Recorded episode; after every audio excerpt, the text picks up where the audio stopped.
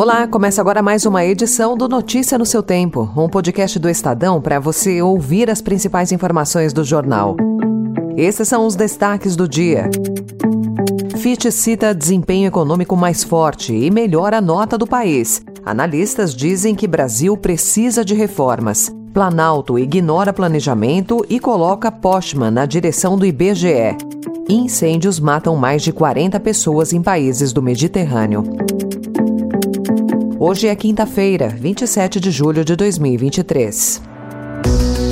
Estadão apresenta Notícia no seu tempo.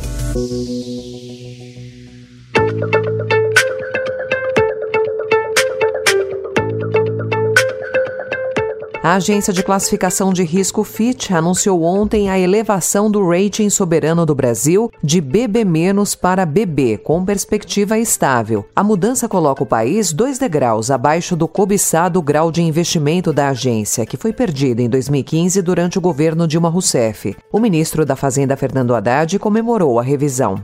A SP já tinha sinalizado uma possível mudança de nota, mas só tinha mudado o viés e a FIT é a primeira das grandes agências que muda a nota. Eu fico muito feliz de, em seis meses de trabalho, a gente já ter conseguido sinalizar para o mundo que o Brasil é o país das oportunidades. E eu sempre disse e continuo acreditando que a harmonia entre os poderes é a saída para que nós voltemos a obter o grau de investimento. Segundo a FIT, a mudança reflete um desempenho macroeconômico e fiscal melhor que o esperado, em meio a choques sucessivos em anos recentes, com políticas proativas e reformas que têm dado suporte a essa melhora de performance. A agência citou a expectativa de que o governo siga trabalhando por mais melhorias na economia. O novo rating pode abrir caminho para investimentos. Analistas, porém, avaliam que o Brasil precisa avançar nas reformas para ter maior controle sobre os gastos públicos.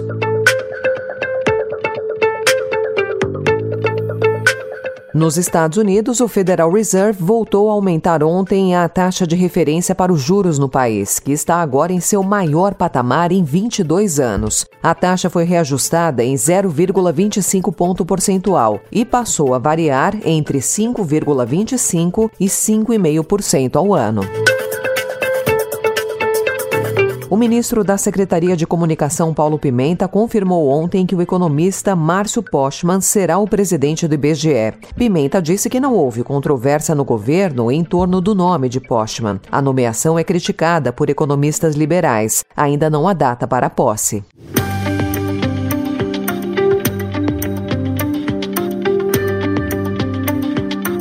Levantamento do Estadão mostra que União Brasil foi o partido aliado do Palácio do Planalto que mais votou contra os interesses do governo no primeiro semestre. O partido foi contra orientações do governo em 38,12% das votações nominais. Mesmo PP e republicanos que estavam na coligação de Jair Bolsonaro em 2022 e só agora negociam indicações de ministros, foram proporcionalmente mais governistas que União Brasil.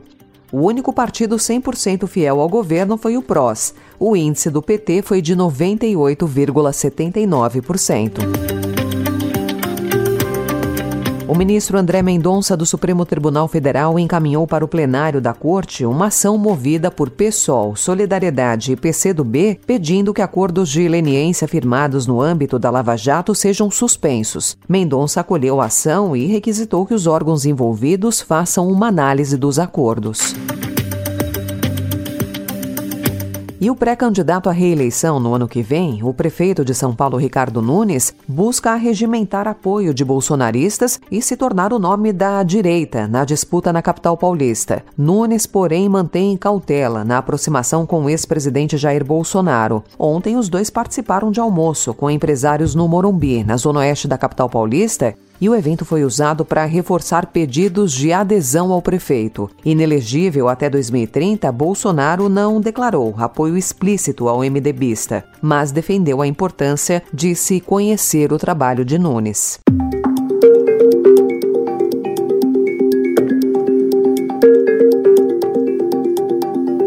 A diretora do Banco dos BRICS, Dilma Rousseff, se reuniu ontem com o presidente da Rússia, Vladimir Putin, no Palácio Constantino, em São Petersburgo. Dilma defendeu transações sem o uso do dólar e negou que o banco tenha novos projetos na Rússia, que é alvo de sanções internacionais. O encontro ocorreu em meio à cúpula entre Rússia e países da África, que antecede a reunião dos países do BRICS.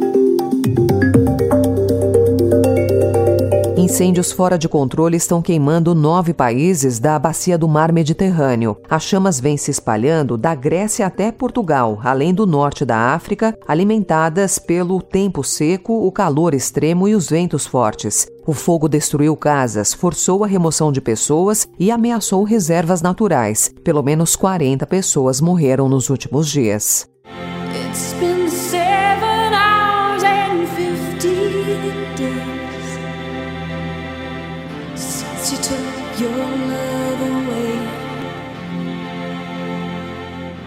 Sinead O'Connor, a cantora e ativista irlandesa que fez sucesso global com Nothing Compares to You, de Prince, em 1990, e que personificou o espírito punk, morreu ontem, aos 56 anos. Não foi divulgada a causa da morte. A artista nunca escondeu problemas na saúde mental e teve a carreira marcada por gestos polêmicos. O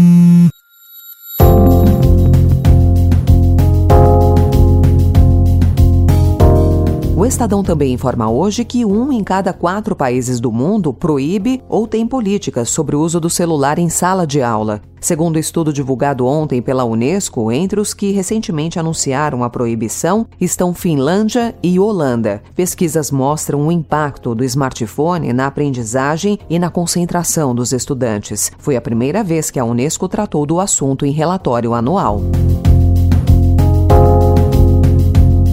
Por aqui, o governo de São Paulo decidiu reduzir de 12 para 3 o total de itinerários formativos para estudantes do ensino médio da rede estadual paulista. Esses percursos, compostos de disciplinas optativas, fazem parte da reforma do ensino médio, que tem motivado críticas de especialistas e alunos. A avaliação do governo foi de que, na prática, o alto número de opções prejudica a oferta das aulas. A escolha pelos alunos da rede paulista para o ano que vem deverá ser feita entre agosto e setembro. Notícia no seu tempo.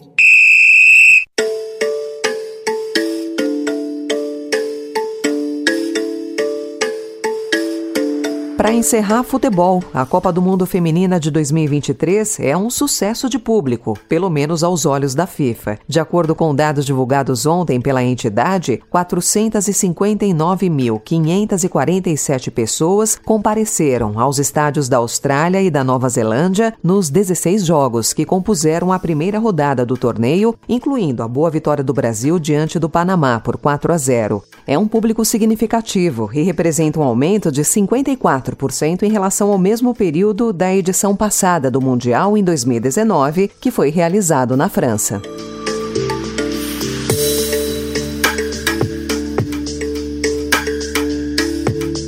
Essa foi mais uma edição do Notícia no seu tempo, com a apresentação e roteiro de Alessandra Romano, produção e finalização de Mônica Herculano. O editor de núcleo de áudio é Manuel Bonfim. Obrigada pela sua escuta até aqui e até amanhã.